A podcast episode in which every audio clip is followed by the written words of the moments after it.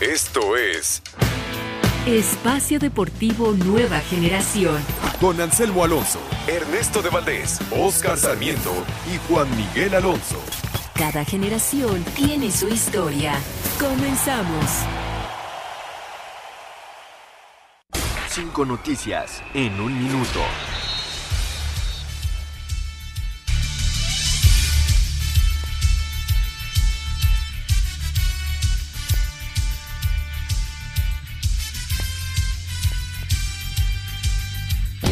Estos son los encabezados en las páginas de internet.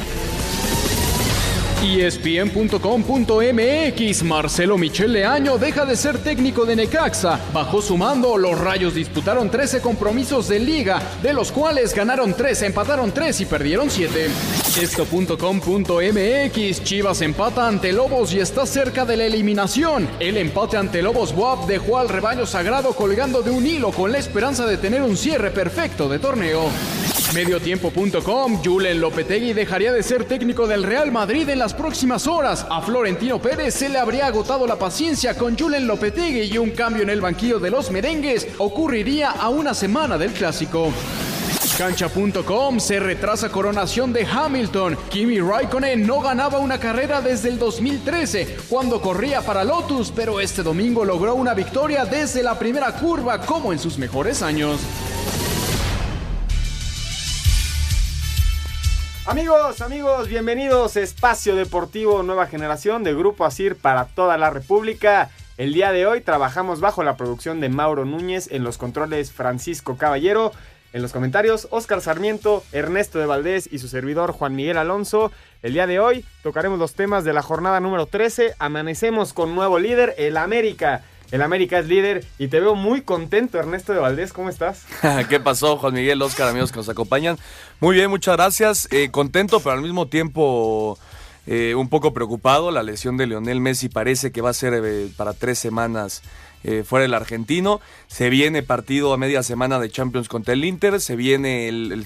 Superclásico de España con el Real Madrid. Así que es una baja importante la de, la de Leo Messi. Pero el Barcelona es líder de España. El Real Madrid nada más no levanta. Y parece, ya lo escuchamos, que Julen Lopetegui va a dejar de ser el, el técnico merengue. Ahorita regresamos a ese tema de Real Madrid-Barcelona. Te saludo con mucho gusto, Oscar Sarmiento. A ti no se te borra la sonrisa de la cara, ¿eh? ¿Qué tal amigos? Muy buenas noches. Gracias por escucharnos.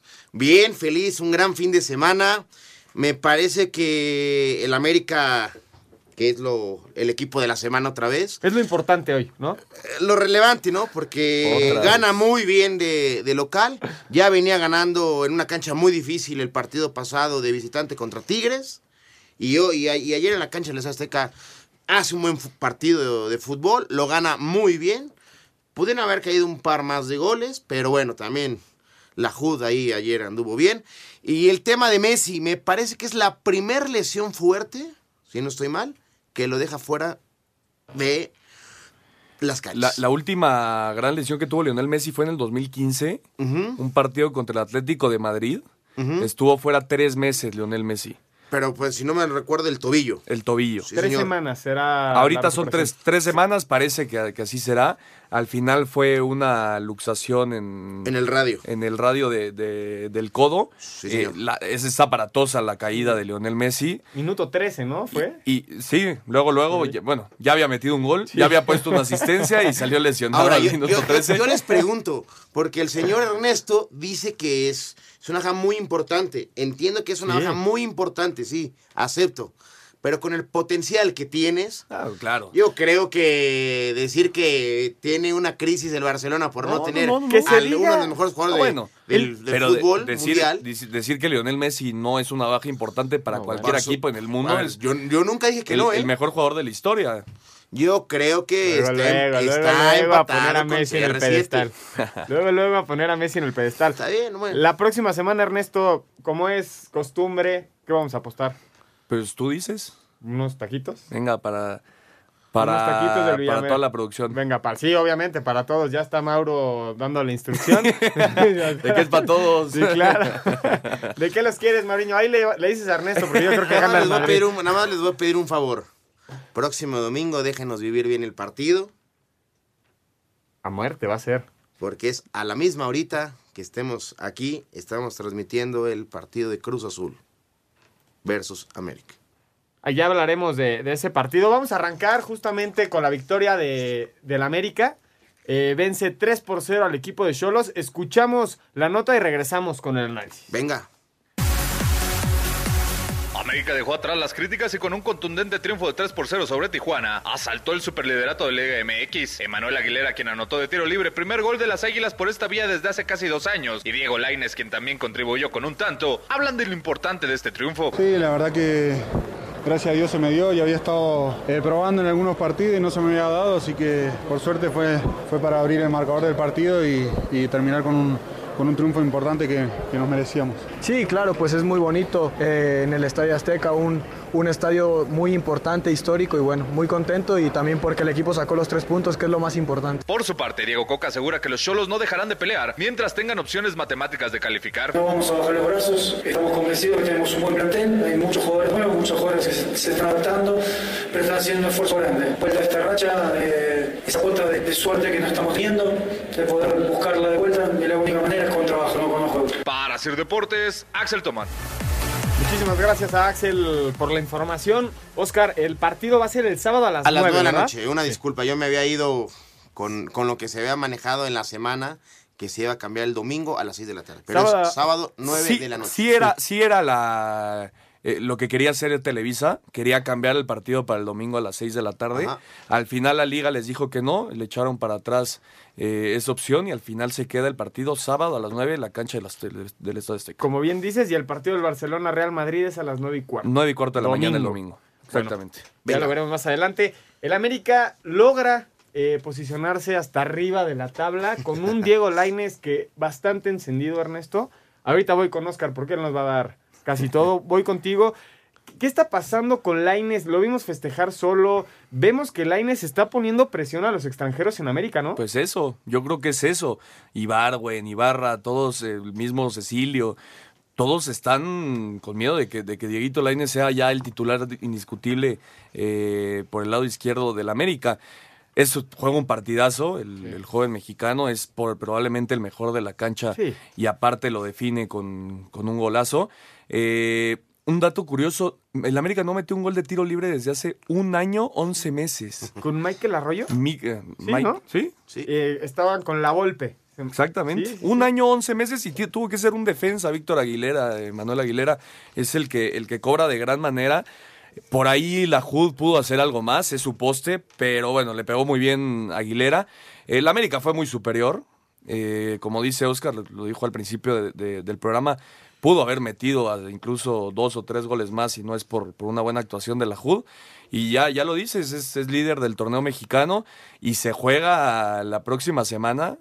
Va a estar bueno, ¿eh? Contra Cruz Azul, el liderato del torneo. Ahorita vamos a ir a hablarlo de Cruz Azul. Antes, Oscar, te quiero preguntar acerca del partido contra Cholos. Un América que convence con un 3-0, que ahora sí capitaliza las jugadas sí, que, que, está generando. Pero hay una jugada en el, en el 1-0 que, que, casi entra un gol de Cholos que pudo haber cambiado sí, el partido. Sí, sí, esas, esas desatenciones defensivas no las puede tener contra Cruz Azul. Yo creo lo mismo que estás este, compartiendo. América ha pecado mucho dentro de ese torneo eh, en descuidos y falta de concentración en zona defensiva. Son muy vulnerables y, y, y los agreden mucho eh, en esos sentidos. ¿Por qué? Por mala comunicación, malos recorridos me parece que también América y ayer la noche se enfrenta contra uno de los peores equipos visitantes. Sí, le cuesta muchísimo. Tijuana no, no, no, no se enracha, no, no, no, no, no, no juega bien. Por lo opuesto, cuando lo hace de local. También le quitan muchos jugadores por torneo, ¿no? Sí. Muchos jugadores. Se siempre, desmantelan. Siempre lo están desmantelando el equipo de Diego Coca, ¿no? Y, y, y la otra, ayer te das cuenta, ves la, la tabla general el, el, el, equipo que más goles ha hecho en el torneo se llama América. Ya, ya hizo 27. Ayer se encuentra 3. Falla otros 3. Eso te dice que es un equipo contundente. Sí. Muy criticado hasta ahorita el equipo de Miguel Herrera, que es líder. Acuer ¿eh? ¿Se acuerdan que a la en la jornada 1, 2, cuando también fue el fracaso, ya se pedía la cabeza de, ¿De Miguel? De Miguel Herrera? Hoy es, hoy es líder. Hoy me parece que yo te puedo decir, prácticamente está en liguilla. ¿Le llega en buen momento el liderato al América, Ernesto? No, yo creo que sí, siempre es bueno estar en lo más alto de, de la tabla. Eh, claro que esto no, no define nada, al revés, le- ya lo hemos dicho muchas veces, la liguilla es otro torneo. Pero sí, claro, le da mucha motivación ganar 3-0, un contundente 3-0 en casa ante Cholos. La afición está contenta con el equipo. Y, y se juega mucho, eh, ahí sí se juega mucho la próxima semana. Eh, creo que son mucho más que tres puntos, mucho más que el liderato de, de la, de la liga. Eh, contra Cruz Azul, el Cruz Azul que, que no ha perdido, es más, no ha empatado en el Estadio Azteca. No ha- al hilo Siete en victorias Azteca. en el Estadio Azteca, así que, que va a ser un, un partido muy interesante. Creo que, que están muy parejos, muy decir- parejos, y sobre todo lo de Cruzul, ya lo estamos platicando un, un poco más adelante, pero recuperar a Caraglio para el siguiente partido va a ser muy importante. Pregunta, ¿termina de líder el América el torneo? No, para mí no. ¿Tú? Yo creo que sí. Yo, yo, mira, lo que me atrevo a decirlo, ¿eh? Líder y campeón el América. Ah, bueno. Jornada 13, líder y campeón el Eh, América. recuerda que tienes un señor en- antiamericanista. No, para nada. No, no, hoy no vino el Contreras, al parecer. No, al principio sí. Eh, bueno, yo, yo les quería en, en puntos que, que tú mencionas. ¿Por qué América ya está obligado a ganar sí o sí el próximo sábado en la cancha del Estadio Azteca? Porque, Una, contra Pumas, empataste. sí. Contra Chivas, Y al final, con Pero el gol esa- de Henry ese, partido contra Pumas Sí. tuvo sabor a victoria. Sí, eran eran sí, nueve, nueve. jugadores y al final lo contra. Chivas, 90. pi- te sabe a derrota porque pierdes la, en, en- en la falla de penal que eran los tres puntos. Sí. Vienes de un fracaso en la Copa que te saca un equipo de primera Juárez. A. Este, por donde lo quieras ver, es la cancha del Azteca, del América y de Cruz Azul.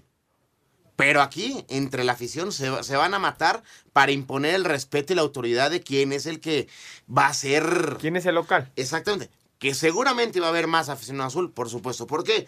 Porque ellos están viviendo el regreso de su equipo a, donde ganaron lo que han ganado. Cruz Azul ganó todo casi en el Azteca, en su, en su tiempo de locatario en esa cancha. Me parece que va a ser un partido, sí, va a ser un buen partido, pero ojo, a Cruz Azul ahorita no le importa el América, ¿eh? A Cruz Azul le importa el martes la Copa, que para eso va. Más adelante lo tocamos, mi estimado Juan, ¿qué te parece? Ahorita que platiquemos acerca de, del partido de la derrota del Cruz Azul, que ya liga tres consecutivas como visitante. Pero antes, ¿el América te convence, Ernesto? Oh, sí. Bueno, ganar 3-0 en tu estadio ante tu gente y contra un rival complicado como Les Cholos, claro que convence. Pero bueno, hasta ahorita hay que esperar porque se viene lo bueno del torneo. Y ahorita que estamos en esto del partido contra Cruz Azul, regresa Uribe Peralta. Por lo general, eh, a Miguel Herrera juega con dos delanteros. Sí, señor. ¿Laines va a la banca? Y Después del partido que hace, después de lo que ha demostrado el joven en la cancha, en la, en la alineación ideal del piojo no está Laines. Yo lo pongo en la banca. Va a la banca. Yo o sea, la va a ser, va, arriba va a estar Oribe con Roger. Claro. también podría haber la salida de Ibarwen, que ayer hace gol también, tiene un buen partido. Y, o de Ibarra, Ibarra que fue también una de las piezas importantes, pero a mí me gustaría ver a Laines en vez de alguno de estos dos. ¿Crees que el próximo partido contra Cruz Azul inicie Laines? No, yo creo que no. ¿Lo merecería? Para mí sí. Yo Como técnico, ¿pones a Laines contra Cruz Azul de titular? No, ¿Por qué? voy con la gente de experiencia y es un buen, recambio. ¿Equipo que gana no repite? Sí, sí, pero entonces vamos a dejar afuera al capitán. No, no, no, yo, yo no digo Ah. que, yo no digo que sa- saquemos a Uribe, no es la posición de Laines. Yo digo que se sacrifique a un volante extranjero que por la banda y se y juegue Laines. Creo que les, les está apretando la competencia lo suficiente Yo te pregunto, como para ¿Lainez te poner al más técnico en duda. ¿Por fuera o por dentro? ¿Cómo te gusta más Laines? Es que Por de, dentro. de interior lo hace muy bien. Lo ha jugado por fuera y, y también ha hecho goles. Ha hecho goles, pero, ¿Y a cuántas asistencias ha puesto? pero influye mucho más en el partido Por, por, por dentro, como interior. como ayer lo juega por dentro, me parece que ayer da cátedra. Yo creo que Diego Laines tiene que tener poco a poco, va a ganarse el peso en el equipo del América. Y lo más importante es que está generando una competencia interna grande que se ve se ve reflejada en la cancha. Vamos a ir un corte y regresamos a hablar del partido de Querétaro. Vence 2 por 0 al equipo de Cruz Azul. Sí, señor. Ningún jugador es tan bueno como todos juntos. Espacio Deportivo Nueva Generación. Un tuit deportivo. Arroba guion bajo deportivo, Marcelo Michele Año dejó de ser el técnico de Necaxa. Lugar 15 con 12 puntos, 3 triunfos, 6 derrotas y 3 empates. Concluyó la jornada 12 de la Liga de Ascenso. Potros Guaem recibieron derrota en casa por la mínima diferencia ante Zacatepec. Atlético San Luis goleó 3 por 1 a Cafetaleros. Venados y Alebrijes repartieron puntos al empatar 1 por 1. Leones fueron superados 4 por 1 por Tampico. Dorados venció de visita 3-2 a Mineros. El técnico de Sinaloa, Diego Armando Maradona, se mostró contento con el desempeño de sus jugadores. Estos chicos eh, merecen esto y mucho más. Yo me voy contento porque ganaron los muchachos. Porque ellos, ellos, metieron en la cancha lo que había que meter. Venir a esta cancha no es ningún partido fácil para cualquiera. Y nosotros construimos un, un triunfo que hubiese sido más decoroso 3-1. Celaya ganó por la mínima diferencia a Atlante y por último Cimarrones fueron goleados por Juárez 3 por 0, que se queda con el liderato general del torneo llegando a 29 puntos. Para Asir Deportes, Gaby Paniagua. Ernesto, aprovechando la nota de Gaby Paniagua, ¿qué onda con tu Atlante? Oh, bueno, yo creo que sí llegó una especie de relajamiento después de conseguir matemáticamente la, la clasificación. Espero que ya cuando empiece la liguilla eh, se reponga el equipo porque sí tuvo un bajón importante. Fueron siete victorias seguidas y de ahí para abajo. Y además, o gana o, o gana o pierde, no Exacto, empatan. No empatan. No empatan. No empatan, pero, pero el, el equipo no juega mal y seguro que los resultados empe- se empezarán a dar otra vez. En el último partido de la jornada número 13 ya lo gana Morelia 2 por 0. ¿Qué minuto va, Ernesto? Minuto 60. Minuto 60. Lo va ganando el Morelia 2 por 0. ¿Qué pasó, Oscar? Te veo muy pensativo. Es así como que de reojo no sé si fue un... Es un gol casi por la media cancha. A ver, ahí está la repetición. la repetición. Este. Ah, bien. Definió por Uy, arriba del muy portero. Muy bien. Un pase largo. Ah, que sí, sí. la, peinan la defensa. Le ganan. Fuera del área, fuera de la, de la luna. Y también Viconi se regala. El 2 per- por 0 gana el Morelia. El primero lo hizo Vegas y el segundo lo hizo Sansores. Perfecto. Sí, señor, muy bien. El día de ayer en el estadio La Corregidora, el Qué Querétaro partido, ¿no? Ah, venció qué raro. 2 por 0 al equipo de Cruz Azul. Vamos a escuchar la nota y regresamos con el análisis.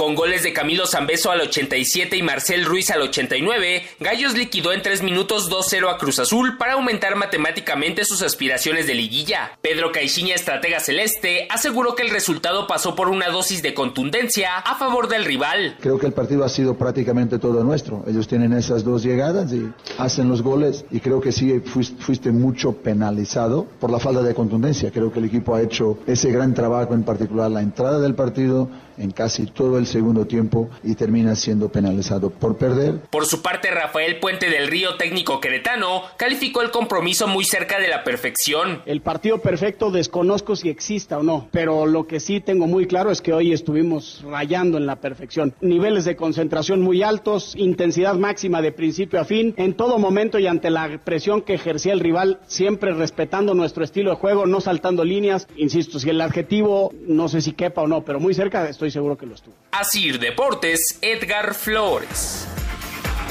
Muchas gracias a Edgar Flores por la información. El Querétaro parece que le ganan los cambios al equipo de Cruz Azul porque las incorporaciones son los que determinan el juego, Ernesto. Querétaro ya se metió en octavo, ya está en ¿Sí? zona de liguilla, está haciendo un buen torneo con Rafa Puente al mando. Eh, estoy totalmente de acuerdo, ya lo platicábamos con, con Mauro antes de empezar el programa, se tarda Caiciña en hacer los cambios. Cruz Azul fue mejor. Sí. Los 87 minutos antes de que llegara el gol de Zambeso, el Cruz Azul fue mucho mejor, pero no, no, encontró, no encontró la forma de, de lograr capitalizar. Eh, ya lo decía. ya- Volpi, el jugador del partido. Claro, no, bueno, Thiago Volpi es posiblemente el mejor portero de la liga, por Sí. ahí junto a Corona. Eh, No, Y Marchesín, Marche. Marchesín también, También está por ahí, pero, pero creo que por momento Volpi es el, el mejor Sí. portero. En todos los partidos tiene tres o cuatro que Sí. salva Siempre interviene, al siempre, Querétaro y esta no fue la, la excepción. Pero ya lo decía hace rato, eh, la falta de, de Caraglio fue muy importante, ha Sí. sido el hombre gol durante todo el torneo. Es cierto que Cauterucho ha logrado, ha logrado capitalizar varias jugadas, pero siempre jugando al lado de Caraglio. Le, le cuesta mucho a, a Cauterucho jugar como el único centro delantero. Eh, es muy un tipo muy Se fuerte. pierde, ¿no? Se, se pierde un poco, como que no tiene ayuda Sí, señor. y entre dos, dos defensas eh, se pierde. Eh, pero bueno, Querétaro, muy, Queré- Querétaro bien. Al final Zambeso, una buena jugada, eh, anota el primero. Y Marcel Ruiz, este joven, apenas 19 años de edad, el mexicano es, es, es importante lo que está haciendo en el torneo. Eh, hace un, un buen gol, eh, nada más la empuja, pero es una buena jugada. Hay que estar ahí. Pero lo de Marcel Ruiz y lo de Jaime Gómez, dos contenciones que están ayudando muchísimo a este Querétaro, que poco a poco va subiendo posiciones. Y bueno, lo de Zambeso y lo del Queco Villalba, que son la, la gente de experiencia, que le da mucho hacia adelante a, a los gallos. Es del 2000. 2000. 2000. Entonces tiene. Tiene 17 dieci- años. Cumple, 18, cumple a finales de este mes. 17. Yo pensé que tenía 19, 17 Tiene años. 17 años. Ahí nada Es que, más. pues, vuelvo a repetir, qué gusto, ¿no? Que, que estén apareciendo chavos en nuestro fútbol y, estén demostrando que estamos para algo más serio y, y- y se pueda seguir teniendo juegos en Europa, ¿no? Ese es un punto. El segundo, para terminar el comentario, me parece que, que Querétaro eh, hace un partido perfecto. Aguanta, aguanta lo más que puede, como tú dices, Volpi. Volpi me parece que sí es el mejor portero del, del- de la liga. Y la figura del partido Por de ayer. supuesto, porque saca 3, 4 cada partido. Y es el equipo Querétaro es un equipo este, ordenado. Con que- llegada. Que sabe lo, lo que tiene. Y lo de Zambeso y todos los partidos, a- al final termina haciendo goles. ¿Por qué? Porque es un tipo matón, que sabe estar dentro del área. Es el hombre gol de Querétaro. Exactamente, y que ha tenido malarias como las rupturas de ligamentos, ¿te acuerdas? Y se ha levantado y lo han mantenido. Y es un tipo que te puede cambiar el partido. ¿Por qué? Porque sabe lo que juega.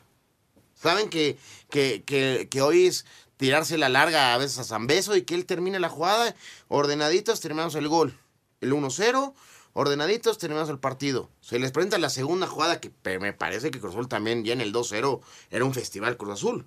Es que yo, yo creo que No los si primeros compartan. 75 minutos Cruz Azul tuvo cierto... Fue mejor, Sí, yo creo que fue se superior. Impuso, se, imp- se Sí, impone señor. a Querétaro, pero creo que Rafa Puente sí le, sí le gana la ventaja a Caixinha al meter a los hombres que hacen diferencia en el partido y finalmente se lleva un buen resultado. Obviamente, bajo la lupa que ya lo mencionamos, que Volpi salva a Querétaro en casi Sí. todos los partidos y en esta ocasión Corona también salva a Cruz Azul de varias. ¿eh? Eh, pero el primer cambio de Cruz Azul, cuando todos sentíamos en el segundo tiempo que necesitaba un revulsivo para ir eh, a buscar el gol, el primer cambio del Cruz Azul se da al minuto 80. Sí. Entra Rentería. Rentería, sale Cauterucho y los otros dos son hasta el minuto 90.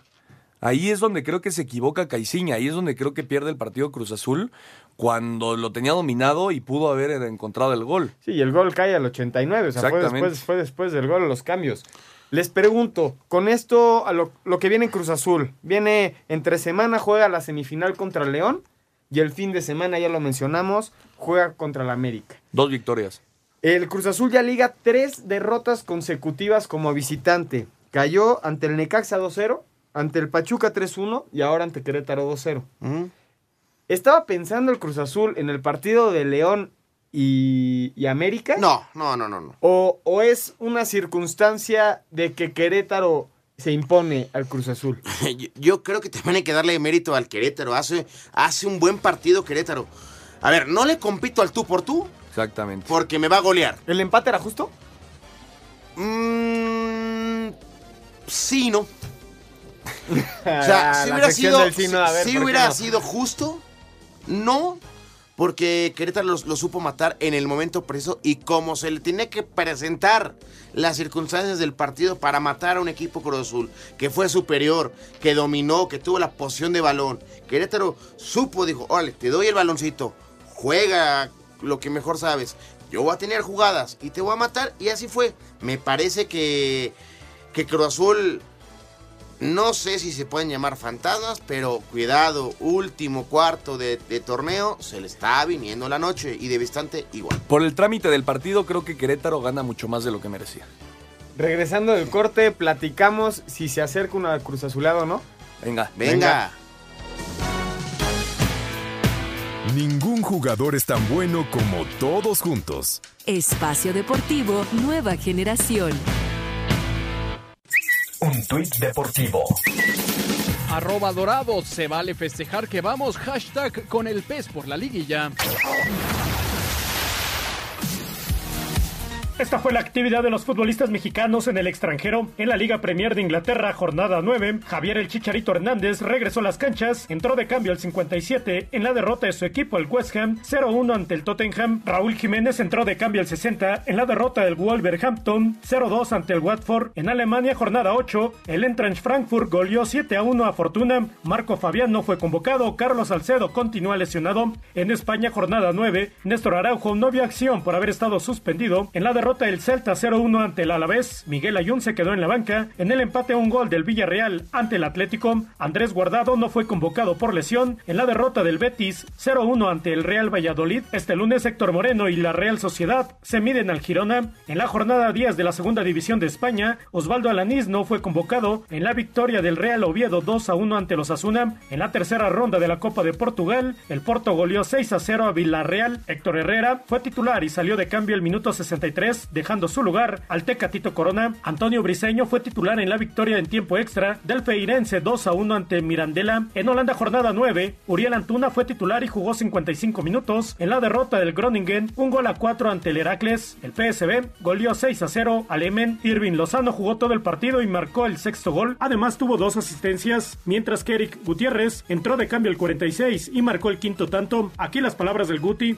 Eh, salimos muy serios, este, eh, a pesar de que es un 6-0, es mucho, pero creo que hay que rescatar muchas cosas positivas. Se trabajó mucho, intensos y nada, contento de poder llegar al equipo. Y poco a poco voy. En Bélgica, jornada 11, Guillermo Ochoa jugó todo el partido en el empate a cero del estándar de Lieja ante el Royal Excel. Omar Gobea se quedó en la banca en el triunfo 2 a 1 del Royal Amberes ante el Lokeren. En Turquía, jornada 9, Diego Reyes se quedó en la banca en el empate a cero del Fenerbahce ante el Sivasport. En la MLS, Carlos Vela jugó todo el partido en el empate a dos goles de Los Ángeles FC ante Vancouver. Efraín Juárez no fue convocado. Finalmente, Jonathan Dos Santos jugó todo el partido, mientras que su hermano Giovanni no fue convocado en el triunfo del Galaxy de Los Ángeles 3 a 1 ante Minnesota United. Asir Deportes Gabriel Ayala.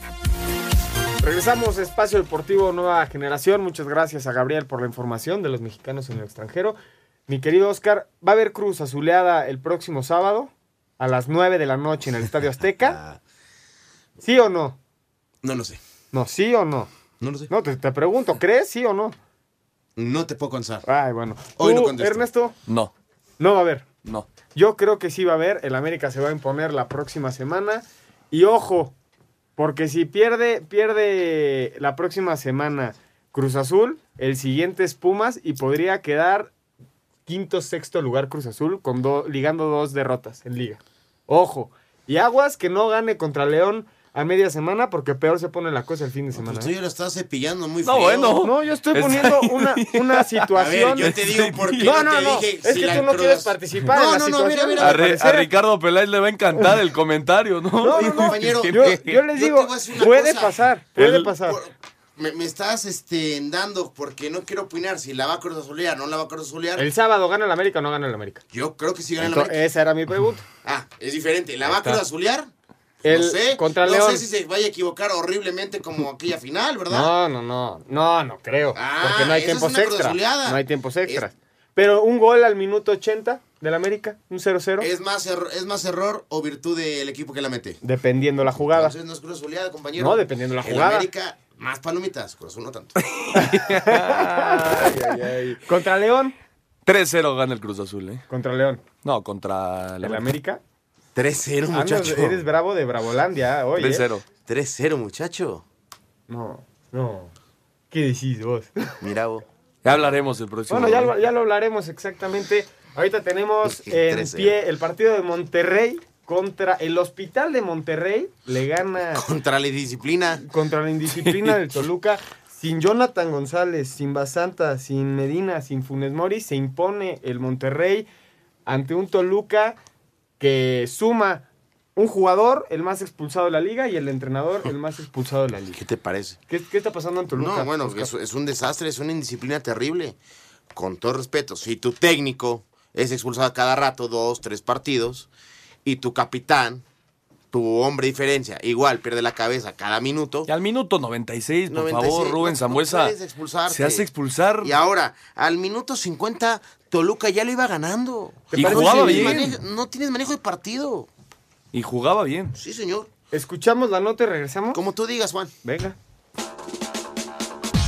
Bajo pertinaz lluvia, el Monterrey remontó el 1-0, apagó el infierno y mandó al diablo a Toluca con marcador de 2 a 1 en el Vancomer. Goles de Jesús Gallardo y el juvenil Daniel Lajud debutó en la liga anotando el del triunfo. Diego Alonso feliz por la victoria, pero lamenta la lesión de Jonathan González. Me aparecen oportunidades como la que tuvo la Ju, como la tuvo Edson Gutiérrez o como la que tuvo Charly Rodríguez, con lo cual nosotros estamos muy contentos. Realmente han reaccionado de gran forma, estamos muy felices con ellos y lamentamos la baja de Jonathan. Intentaremos recuperarlo lo antes posible porque es un juego que para nosotros es muy importante. Hernán Cristante se hace responsable de la derrota del Toluca ante Rayados en el Vancomer, donde iban ganando con gol de Osvaldo González y cayeron 2 a 1. Admite cometieron errores que les costó ser rebasados por los regios en la zona de liguilla. Partido parejo, un partido que se antojaba para cualquiera de los dos. Obviamente pierde en este tipo de juegos el que más se equivoca y ahí estuvimos nosotros, en ese renglón.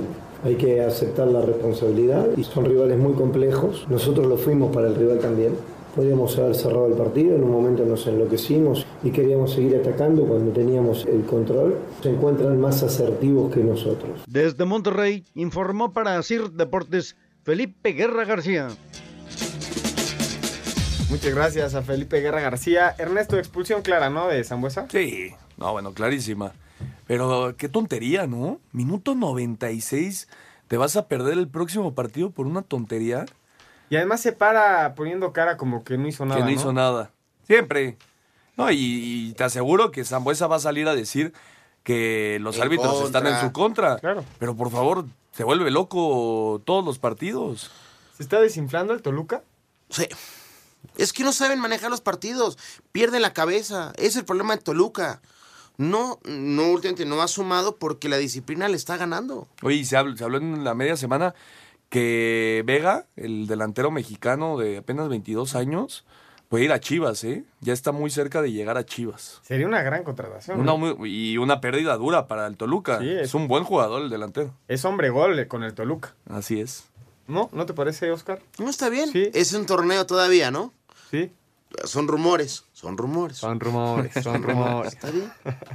Bueno, eh, el Monterrey, sin, sin los jugadores clave, con los jóvenes, responde. Así es. Es un gran resultado y contra un gran rival. Es sumarse y meterse de lleno a la zona de liguilla, al pelotón que está intentando luchar para conseguir la fiesta grande. Me parece que es un buen momento, que llega en gran momento, valga la redundancia, del triunfo, para darle confianza y más por los cinco o seis bajas que tiene el club, ¿no? Quinto lugar ocupa el Monterrey. Séptimo, los Tigres, ya hablando de los equipos regios, que hoy empata en... Qué buen partido. Qué Muy buen buen partido. partido. Pumas, si no juega a las 12, no gana, ¿eh? Así es. Si no juega No a ha las 12, podido. no gana. No ha podido. 3-3, gran partido, triplete de Carlos González por parte del equipo de Tigres, gol de Edu Vargas, Golazo. Rafael Durán y André Pirguiña. Tigres no contó con Jürgen Damm, con Lucas Elarayán y con Jorge Torres Nilo. Los tres salieron lesionados en el mismo entrenamiento. No, pues, ¿qué hicieron? En- sí, jugaron rugby, o no sé. En el mismo entrenamiento salieron lesionados los tres jugadores de Tigres. Son tres bajas importantes. Pero bueno, ya sabemos de, la de la capacidad que tiene, la calidad que tiene el equipo de Tigres. Y no por- sobre todo. Eso que mismo te habla de la competencia vasta. interna que hay dentro del Sí. equipo de Tigres, porque hoy sale con una plantilla que, si no te acuerdas de, de Jürgen Damm y de Torres Nilo, dirías, es un, nadie está lesionado. Y el, el que mete el segundo gol de Tigres, Rafa Durán, 21 años. El Tuca dando oportunidad a los jóvenes con estas bajas que ya platicaba. Y también vuelvo a poner en alta lo de Guiñac. Ya ha sido dos veces campeón de goleo en el- nuestro fútbol mexicano. Hoy otra vez ya tiene 10 goles. Se ha igualado con, Con Furch. Furch. Están en la, están en la punta. No es casualidad, ¿eh? Lo de Tigres no es casuali- casualidad. ¿Y lo de recordemos, y recordemos que Tigres, los torneos de fin de año, lleva tres coronándose. Y lo de Pumas, jornada a jornada muy criticado, no convence, pero cuarto lugar, 23 puntos y, y no le quiten el dedo del renglón, qué ¿eh? exigente, que no convenza, ¿no? ¿Qué, por qué, qué exigente. No, no lo digo yo, la, la opinión general es que Pumas juegan horrible, pero consiguen los resultados. Hoy no ganan en, en su casa, pero es un partido, Eh, Decía- yo creo que el decían partido de la que- jornada. Es el partido de la Decían jornada. que Patiño no era el técnico Ideal. ideal, para la universidad. Que Y no se había plasmada la idea de Patiño en el equipo y véanlo Y ahí. va. ¿Y qué con contratazo? chavos, ¿eh? Con chavos. Con chavos. Porque también están con los chavos. Y me parece que es un gran torneo de barrera también, hombre. También. Hace un gran, una No, buena y- pretemporada. Y, y la contratación del paraguayo González. Sí, Tres bueno. asistencias fueron de las Barrera, mejores ¿no? en, en la liga, ¿eh? ¿Fueron tres asistencias de Barrera o dos? Son dos. Dos. La- Son el primero es un rebote del portero. Ajá. Sí. Y las otras son dos asistencias de Barrera. Qué, qué bonito gol el, el que hacen toda la jugada de primera que Mo- Mozo, ¿no? Se la manda a, a Barrera, de primera entra y la agarra de volea Así dentro del, área Carlos González. Realmente, ¿hace cuánto no le veías un gol así a Pumas? Ya tenía rato que no nos enamoraba el fútbol rápido de Pumas. Porque esa es la garra Puma, ¿no? No, no, Sí. no lo olvidemos. Sí. Eh, vamos a cambiar de, partido. Lobos WAP empata uno frente al equipo de Chivas. Escuchamos a Gabriela Ayala. Sí, señor.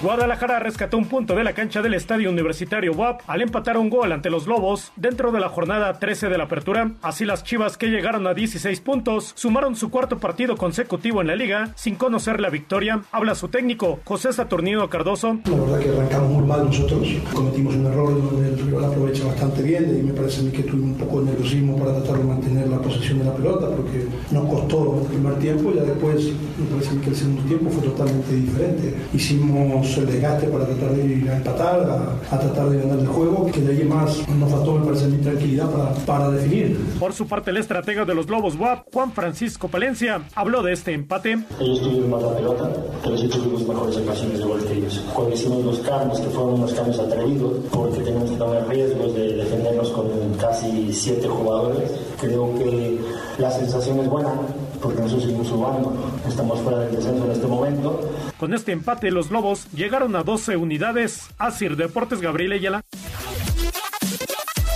Este equipo de Chivas eh, va a visitar a un Lobos WAP. Parecería la oportunidad idónea para la, la cuadra, la escuadra del Guadalajara para colarse a liguilla, pero consigue nada más un punto. Y deja ir dos puntos que lo han metido ya de lleno en, en la pelea por la liguilla.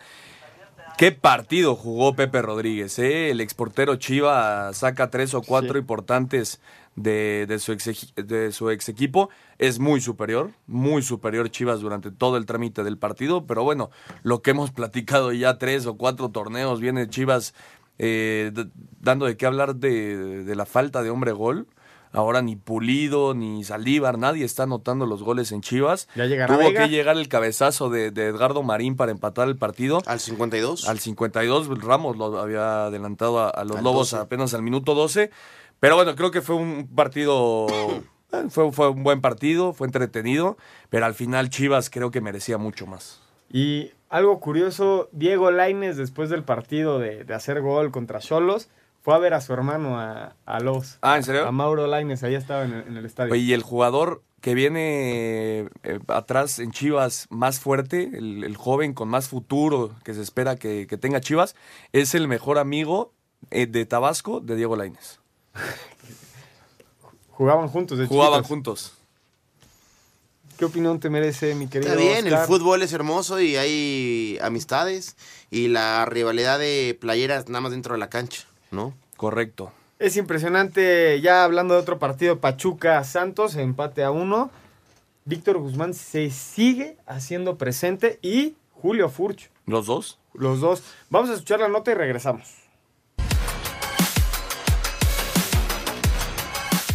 Pachuca y Santos Laguna empataron a un gol. El técnico de los Tuzos, Paco Ayestarán, dijo que no pierden la ilusión de clasificarse a la liguilla. y lógicamente es doloroso, es doloroso porque eh, pues este partido era importante, ¿no? Pero lo más importante es que estamos bien, lo más importante es que el equipo sigue compitiendo, que hay muchos jugadores que tienen opción de jugar y cuando tú estás bien lo más normal es que la cosa salga, ¿no? Entonces, bueno, somos optimistas y tenemos que seguir en la misma línea, ¿no? Y como se dice en España, hasta el rabo todo es toro, con lo cual todavía quedan cuatro jornadas y hasta la última jornada uno puede calificar. El técnico de Santos, Salvador Reyes, habló sobre lo positivo que es el VAR para la Liga MX. Eh, fue un tema muy hablado, muy analizado y que bueno, que se llegó a la decisión de implementarlo ya aquí en nuestra liga y yo creo que va a ser para bien. Yo creo que va a haber muchas jugadas donde la justicia deportiva va a imperar con el VAR. Para Sir Deportes, Memo García. Pachuca 1-1 frente a Santos. Muchas gracias a Memo García por la información. Eh, ¿Es el mejor jugador del torneo Julio Furch? Yo creo que no. Mm, ¿Ernesto? No, yo creo que para mí tampoco. ¿Quién, quién sería? Yo me Mi quedo- candidato es Julio Furch. Yo me quedo con Víctor Guzmán. Para mí, Víctor Guzmán es el que ha levantado la mano con la, después de la salida de, de Eric Gutiérrez al, al PSV con Pachuca. Es el que le da la solidez en media cancha y aparte hace los goles. Para mí es un jugador completísimo y ha sido la revelación y el mejor jugador del torneo. Hasta la fecha, aunque estuvo lesionado. Aunque estuvo lesionado las, las primeras semanas. ¿El tuyo? Yo pondría. Te lo digo regresando del corte porque lo estoy pensando muy bien. Vamos a un corte y regresamos. Ningún jugador es tan bueno como todos juntos. Espacio Deportivo Nueva Generación. Un tuit deportivo.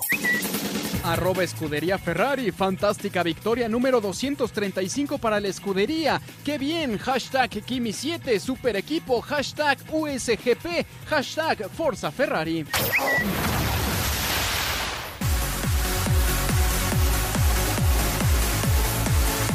Ahora sí, Oscar, platícanos quién crees que hayas que es el mejor jugador del torneo hasta ahorita. ¿El de Ernesto? Víctor Guzmán. Víctor Guzmán, yo dije Caraglio. Furch. Caraglio. Milton Caraglio. Me parece Perfecto. que ha sido un jugador que ha marcado diferencia. Por atrasito, yo lo dije, no es para ser titular, pero también hay que poner una gran palomita. Diego Laines. Sí. Puede terminar siendo el mejor jugador del torneo. Puede ser. Por el momento, para mí, Caraglio. Se está llevando. Bueno, así está. Eh, ya corrieron a Leaño de, del Necaxa luego de la derrota frente a León 2 por 0. Escuchamos a los técnicos y regresamos. Venga. En su visita al Estadio Victoria, León consiguió su quinta victoria de la campaña al imponerse dos goles por cero a Necaxa. Michel Leaño Timonel Hidrocálido se dijo en deuda con la afición por la falta de resultados. Estamos cayendo en un tobogán de falta de confianza, estamos muy desesperados por querer hacer el gol. El gol nunca es una obsesión, es una consecuencia, entonces necesitamos tener la capacidad de, y la tranquilidad de saber que así como hay viento en contra va a llegar el viento a favor. En tanto, Ignacio Ambriz, técnico Esmeralda, celebró los tres puntos que los mantienen en la pelea por la clasificación. Lo logramos, te reitero, por momentos que jugamos bien, eh, por otros momentos también el, el rival cuenta mucho y nos, nos sorprendió después cuando se hizo una línea de cinco, pero creo que en el, en el momento fuerte de ellos supimos mantener la calma, nos logramos el segundo gol y te digo, yo creo que lo más importante era haber sumado estos tres puntos que, que nos tienen vivos todavía. Este domingo, a través de un comunicado, Necaxa dio a conocer el cese de Michel Leaño como técnico hidrorrayo. Asir Deportes, Edgar Flores. Un equipo del Necaxa que ocupa la decimoquinta posición, 12 puntos. Ya muy complicada la calificación, podría decirse hasta imposible.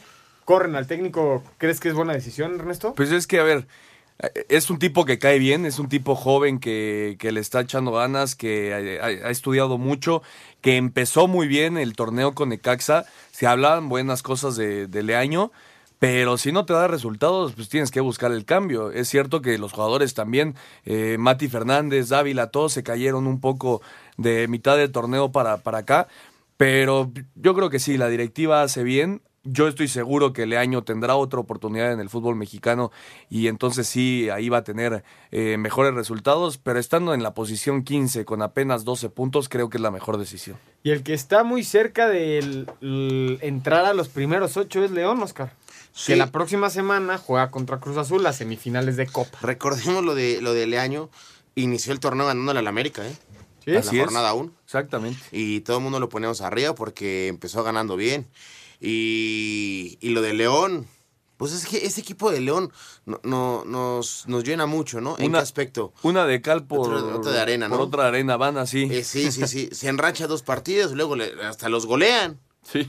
Y después, ah, caray, ese equipo sí, sí, sí, sí, convence. Pero está regresando la dupla Montes Boselli, ¿eh? Los dos Los dos presente. están, están siendo importantes en el equipo. Y si estos dos están encendidos, León puede llegar a, a dar una sorpresa. Tranquilo. Eh, los, dos, los dos se hacen presentes en el marcador. Sí, ¿eh? señor. Primero marca Boselli de penal y después Sí. Montes. Sí, señor. Sí, señor. Sí, señor, lo vi. La próxima semana, pronóstico Cruz Azul, León, semifinal de Copa. Sí, señor, 2-1 gana León. Gana León. Gana el Cruz Azul, 2 por 0. 2 por 0. Yo también creo que va a ganar el Cruz Azul. Y, si quieres también me aviento el otro. 2-0 gana el América. Ah, pues ya, ya lo habíamos dicho, ¿no? 2-0 gana el América. Tú dijiste 3-0 Cruz Azul. 3-0 Cruz Azul. Yo creo que lo gana 1-0 el América. Venga. En otros deportes, en el Grand Prix de Taekwondo de Manchester, en Inglaterra, las mexicanas María del Rosario Espinosa en más de 67 kilos y Victoria Tames en menos de 67 ganaron medallas de bronce. La selección mexicana de Taekwondo conquistó dos medallas de bronce durante su participación en el Grand Prix de Manchester, evento que otorga puntos de ranking mundial rumbo a Tokio 2020. Victoria Heredia en la categoría menos 67 kilogramos y la triple medallista olímpica María del Rosario Espinosa fueron las encargadas de sumar presea para la causa nacional. Sabía que no iba a ser nada fácil, pero bueno, al final creo que se consiguió estar en el podio y me voy contenta, con mucho, mucha tarea, muchas cosas que trabajar para estar lo que es en el nivel ah, de los Grand Prix, que para mí pues eso es, es un momento importante, sobre todo para, para seguir en el nivel y para seguir dentro del ranking. Así Deportes, Edgar Flores. A una semana del Gran Premio de México. Así es. Ya Sí, estamos una semana. Ya, ahora sí, ya, ya llegó el, el Gran Premio de México por tercer año consecutivo a la Ciudad de México. Y aquí se podría coronar a Luis Hamilton, como lo hizo el año pasado como campeón de la Fórmula 1. Y bueno, escuchamos lo, lo que sucedió en, en Austin el día de ayer. El piloto finlandés Kimi Raikkonen se llevó el Gran Premio de Estados Unidos, décima octava fecha del campeonato de la Fórmula 1. Max Verstappen terminó en segundo y Luis Hamilton en tercero, por lo que el título podría definirse la próxima semana en el Gran Premio de México, ya que el británico en esta carrera necesitaba sacarle ocho puntos a Sebastian Vettel, quien terminó en cuarto y solo pudo sacarle tres, mientras que el mexicano Sergio Pérez había terminado en la décima posición, pero tras las penalizaciones de Kevin Magnussen y de su coequipero Esteban Ocon, terminó en la octava. Así hablaba Checo al término de la carrera. Creo que no, tuvimos el ritmo que esperábamos, especialmente los, los Renault fueron mucho más fuertes que nosotros. Un día complicado, no el mejor, pero estamos ahí en la pelea y, y cada vez vamos más cerca. En el campeonato de pilotos, Hamilton llegó a 346 puntos, Sebastian Vettel a 276, Sergio Pérez es octavo con 57, Asir Deportes Gabriel Ayala. Ernesto, el checo, la próxima semana en- saldrá en octavo, ¿no? Termina en octavo finalmente la carrera en, en Austin y la próxima semana nuevamente se lucirá en el Gran Premio de México. Qué, qué bien recibido ha sido el checo, ¿no? No, en, bueno. en el Autódromo Hermano Rodríguez. Y aparte se anunció en la semana que Force India eh, tomó la decisión de que Checo Pérez sea eh, el piloto de la escudería durante un año más por eh, sobre Esteban Ocon. Entonces es, es, es un buen momento el que está viviendo el Checo. Termina en octavo por la descalificación de, de- del mismo y de Magnussen. Y ojalá, ojalá se le dé ahora sí una buena carrera aquí en México. No ha tenido buenas participaciones. Y si se llega a subir al podio el Checo Pérez, se vuelve loco todo el autódromo. ¿eh? Es- estaría increíble. Van a estar por ahí ustedes, me imagino. Pues posiblemente, no, no, no, si alguien me invita. Yo todavía sigo cazando boletos. Yo también. Está bien. ¿Tú? No, yo soy tranquilito. Yo voy a estar tranquilito. ¿Ha, ha sido alguna vez? Sí, sí, sí, sí. ¿Qué tal? El... Muy bonita. ¿Sinfonía? Sí, es Sí. una adrenalina Motriz. muy bonita, ¿no? Pero esa la veré desde casita descansando, ¿no? Como debe ser. Excelente. El que debe estar muy contento, Ernesto, es tu papá. Así es. ¿Sí? Viaja, ya viajan mañana a Boston para el inicio de la Serie Mundial. Al final es Boston contra Dodgers. Eh, va a ser muy buena. ¿eh? Es la primera vez en la historia que se enfrentan estos dos equipos en una Serie Mundial. Eh, seguramente el próximo martes los Red Sox mandarán a la lomita a Chris Sale, los Dodgers seguramente a Clayton Kershaw, que por cierto ayer la hizo de, de cerrador un abridor, pero ayer la, hizo de, cerrador. Eh, va a ser un, una buena serie mundial con dos equipos históricos. Al final los Dodgers dejan el camino a Milwaukee, que tuvo una temporada de ensueño. Nadie se esperaba nada de, Milwaukee y veremos si Christian Yelich puede ser el MVP de la temporada, que seguramente lo será Mookie Betts. Y los Red Sox dejan a los Astros, a los actuales campeones de la, de la MLB. Al final, los de Boston se vieron muy fuertes y dejaron fuera al que parecía el candidato más fuerte para ser campeón. ¿Tu favorito? Es, justo lo que iba a preguntar. ¿Quién es el favorito? Mira, yo, yo soy Yankee, entonces en el corazón me encantaría que los Dodgers fueran campeones, que los Red Sox no, no, consiguieran el título. Exactamente, pero creo que los Red Sox es un mejor equipo. Me parece que se lo lleva Boston en seis partidos. Boston en seis partidos. ¿Tú quién crees que gane, Boston o Dodgers? Igual que el señor que sabe. Pues, pues yo, le voy a creer al señor que sabe. ¿Y en NFL cómo le fue a mis vikingos, Ernesto? Los eh, vikingos le ganaron, a ganaron 37-17 a los Jets. Los Patriotas 38-31 a Chicago. Al final hubo un pase de Hail Mary que lo agarraron eh, en la yarda 1 y no se pudo meter el, el receptor. Tennessee cayó 19-20 con los ganadores, partido que se jugó ahí en Wembley. Intentaron la conversión de los dos puntos de, último minuto y no la lograron. Eh, un pase de Mariota que, terminó fuera de, las diagonales. Eh, Indianapolis 37-5 aplastó a Buffalo. Detroit 32-21 a Miami. Miami que pierde por primera vez en casa en la temporada. Eh, Green Bay eh, perdón, Carolina 21-17 a Filadelfia, iba ganando al medio tiempo Filadelfia 17 a 0. Cleveland eh, cayó 23-26 con Tampa, en este partido se fue a tiempos extras. Houston 27 a Jacksonville. Eh, Nueva Orleans, ganó Nueva Orleans y, y Drew Brees se convierte en el tercer coreback apenas en la historia en ganarle a los 32 equipos de la, de la NFL, de la liga.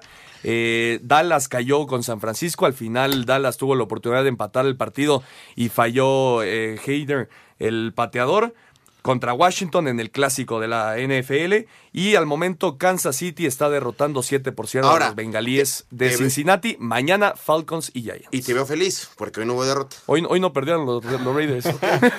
5 en 1 para terminar. Cinco noticias en un minuto. Con triplete de Carlos González, goles de Eduardo Vargas, Rafael Durán y Guiñac, Pumas y Tigres empataron a tres en el Olímpico. Tras la fecha 12 del ascenso MX, Juárez es líder con 29 puntos, Dorados y Potros Guaem en zona de liguilla. Actividad de la Liga Femenil este lunes, Toluca contra Puebla, Pachuca, Veracruz, Monterrey contra Tigres y Santos contra Querétaro. Lionel Messi estaría fuera tres semanas debido a la fractura del radio del brazo derecho que sufrió en el juego ante Sevilla y se pierde el clásico contra el Real Madrid. Lunes por la noche en la NFL, Gigantes contra Atlanta. Sergio El Checo Pérez terminó en octavo puesto tras la penalización de Magnussen y Ocon en el Gran Premio de los Estados Unidos. Kimi Raikkonen fue el ganador. Regresamos a Espacio Deportivo, se está terminando el programa. La próxima semana tenemos Champions League. Así es. El Barcelona juega contra, el, Inter, Contra el Inter. En Italia. Manchester United, Juventus. Va a estar bueno. Es, el regreso de Cristiano, Ronaldo a Old Trafford. Eh, y tenemos la Copa. Tenemos Copa, eh, el partido de Pachuca contra Monterrey, Cruz Azul, contra, León. Nos vamos, Oscar. Que tengan una excelente semana y que sea una hermosa Champions, Copa y Liga. Y a partir del martes, la Serie Mundial. Hasta luego, Ernesto. Nos vemos. Nos vemos, buenas noches, muchísimas gracias por acompañarnos. Esto fue Espacio Deportivo, Nueva Generación.